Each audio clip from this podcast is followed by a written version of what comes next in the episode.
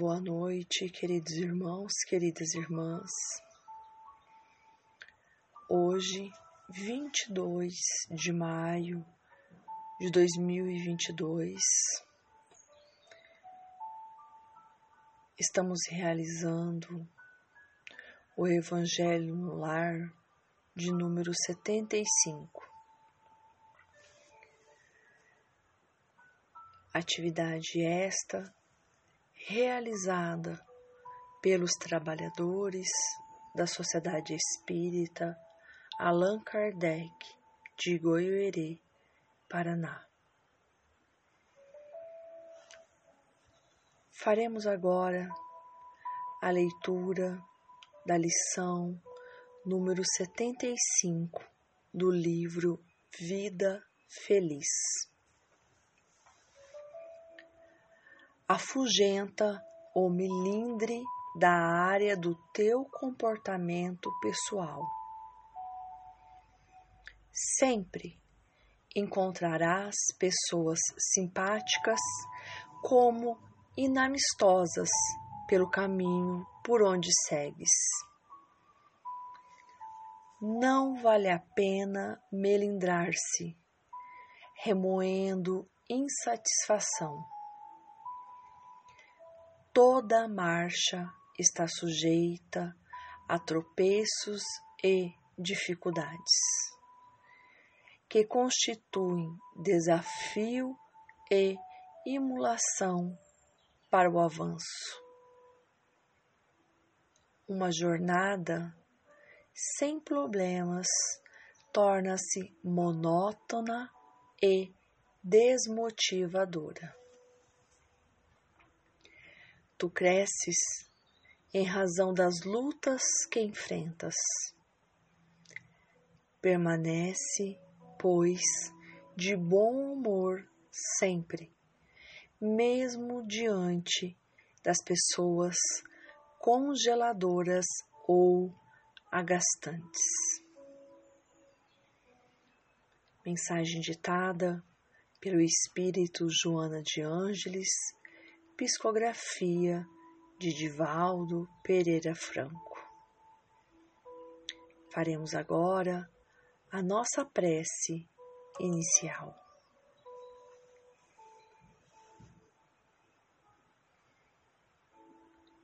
Elevando nossos pensamentos e sentimentos a Deus, o Pai da vida, o Pai de todos nós. Agradecemos por tudo que temos recebido e a bênção da presente reencarnação. Agradecemos a Jesus, nosso Mestre, pelo amparo e a proteção de todos os dias. E pedimos que nos auxilie sempre, dando-nos força, coragem e discernimento para vencermos nossas imperfeições.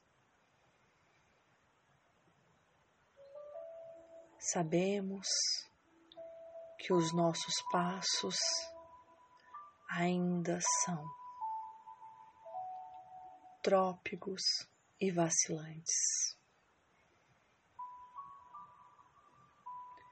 Mas confiamos em Ti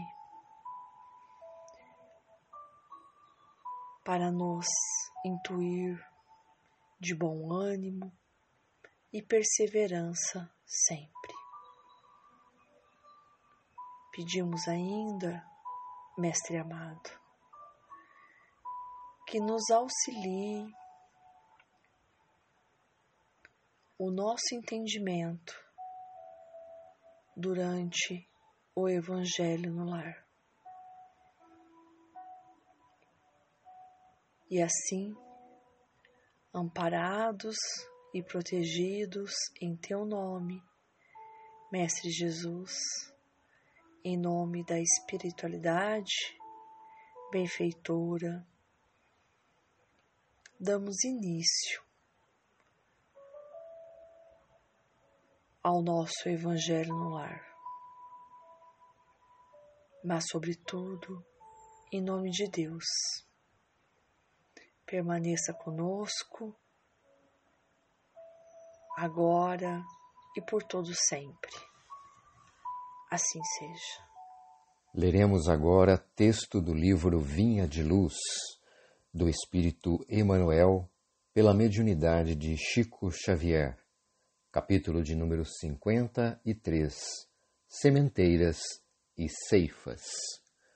Em seu prefácio nós temos de Paulo, em sua carta aos Gálatas, capítulo 6, versículo 8, Porque o que semeia na sua carne, da carne ceifará a corrupção. Plantaremos todos os dias, é da lei. Até os inativos e ociosos estão cultivando o joio da imprevidência. É necessário reconhecer, porém, que diariamente colheremos. Há vegetais que produzem no curso de breves semanas. Outros, no entanto, só revelam frutos na passagem laboriosa de muito tempo. Em todas as épocas, a turba cria complicações de natureza material, acentuando o labirinto das reencarnações dolorosas, demorando-se nas dificuldades da decadência. Ainda hoje surgem os que pretendem curar a honra com o sangue alheio e lavar a injustiça com as represálias do crime, Daí o ódio de ontem gerando as guerras de hoje, a ambição pessoal formando a miséria que há de vir, os prazeres fáceis reclamando as retificações de amanhã. Até hoje, decorridos mais de 19 séculos sobre o cristianismo, apenas alguns discípulos de quando em quando compreendem a necessidade da sementeira da luz espiritual em si mesmos, diferente de quantas se conhecem no mundo, e avançam a caminho do Mestre dos Mestres. Se desejas, pois, meu amigo, plantar na lavoura divina, foge ao velho sistema de semeaduras na corrupção e ceifas na decadência cultiva o bem para a vida eterna. Repara as multidões encarceradas no antigo processo de se levantarem para o erro e caírem para a corrigenda. E segue rumo ao Senhor, organizando as próprias aquisições de dons imortais. Em nosso comentário a esse texto do Espírito Emmanuel, lembramos que o Mestre Jesus nos deixou em seu Evangelho: onde estiver vosso tesouro, aí estará vosso coração. Ou seja, de acordo com nossas preferências e valores, atuaremos para resguardar nossas conquistas, quiçá sejam as que os ratos não roem e os ladrões não roubam. Por isso, faz-se necessário que vivamos em sintonia com os valores espirituais pregados pelo Cristo, praticando o amor incondicional, até mesmo para com aqueles que não se afinam conosco, compreendendo o imperativo da superação de nossos vícios e defeitos, que dificultam a vida em sociedade. Não foi por outra coisa que Jesus nos pediu para vivermos no mundo sem sermos do mundo. Em sintonia com sua resposta a Pôncio e Pilatos, e relatado no Evangelho de João: Meu reino não é deste mundo. Tal afirmativa de Jesus representa um alerta para todos nós, para que não valorizemos em demasia as conquistas materiais vivendo em função delas. Claro que é importante trabalharmos para vivermos com conforto, tranquilidade. Porém, não deve fazer parte de nossas cogitações o exagero na satisfação de nossos desejos materiais, tornando-nos escravos dos mesmos. Que nós, cristãos, vivamos conforme o exemplo do Cristo, que continua a nos inquirir: que buscais? Conforme o Evangelho de João. O Espiritismo nos aponta a melhor escolha, a busca correta, na questão 625 de O Livro dos Espíritos, quando Kardec pergunta aos benfeitores espirituais qual o tipo mais perfeito que Deus tem oferecido ao homem para lhe servir de guia e modelo? E a resposta em uma e monolítica palavra: Jesus. Queridos amigos, Precisamos viver nesse mundo sem apego aos patrimônios transitórios do plano material, que rotineiramente constituem sombra em torno do coração. Por isso, Emmanuel nos pede para cultivar o bem para a vida eterna. Ou seja, compreendermos que estamos no corpo físico de passagem, a caminho da verdadeira vida, onde está o reino de Jesus. E para entrarmos neste reino precisamos adquirir bens imortais, conseguidos através do exercício do bem, do culto prático da caridade e do exercício cotidiano do amor ao próximo, como a nós mesmos, como nos pediu o Mestre. Diante das lutas do dia a dia, frente às batalhas contra o nosso orgulho e egoísmo, para superar a vaidade, lembremos da carta de Paulo de Tarso a Timóteo. Porque nada trouxemos para este mundo, e manifesto é que nada podemos levar dele. Necessário, então, aprendermos a viver como se tivéssemos tudo, mas não tendo nada cultivando a fé verdadeira, que, conforme o espírito André Luiz, é a ginástica do espírito. E agora, vamos à prece de encerramento.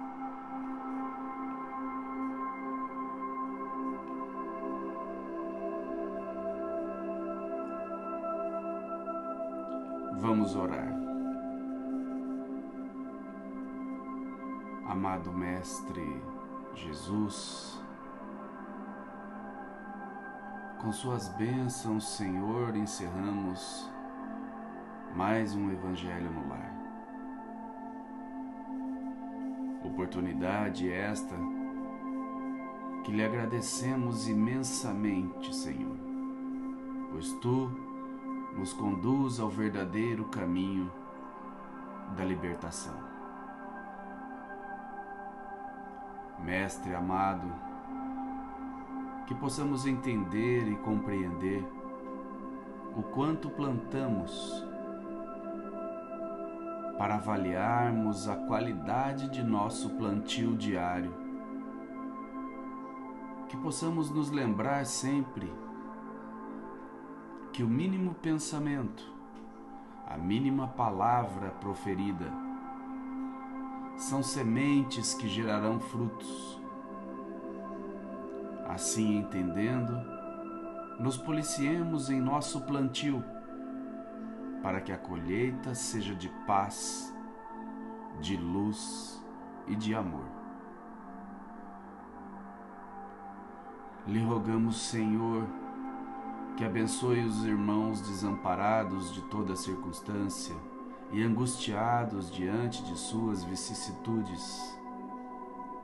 Que sua luz toque seus corações desertos e se encham da sua infinita bondade. Abençoe, Mestre querido, os trabalhadores de sua seara, a fim de que possam a cada dia renovarem suas forças e permanecerem firmes no caminho da fé. aos benfeitores espirituais que nos acompanharam e auxiliaram nesta atividade, a nossa gratidão, o nosso respeito, a nossa admiração. Que Jesus esteja em nossos corações, hoje e sempre. Que assim seja.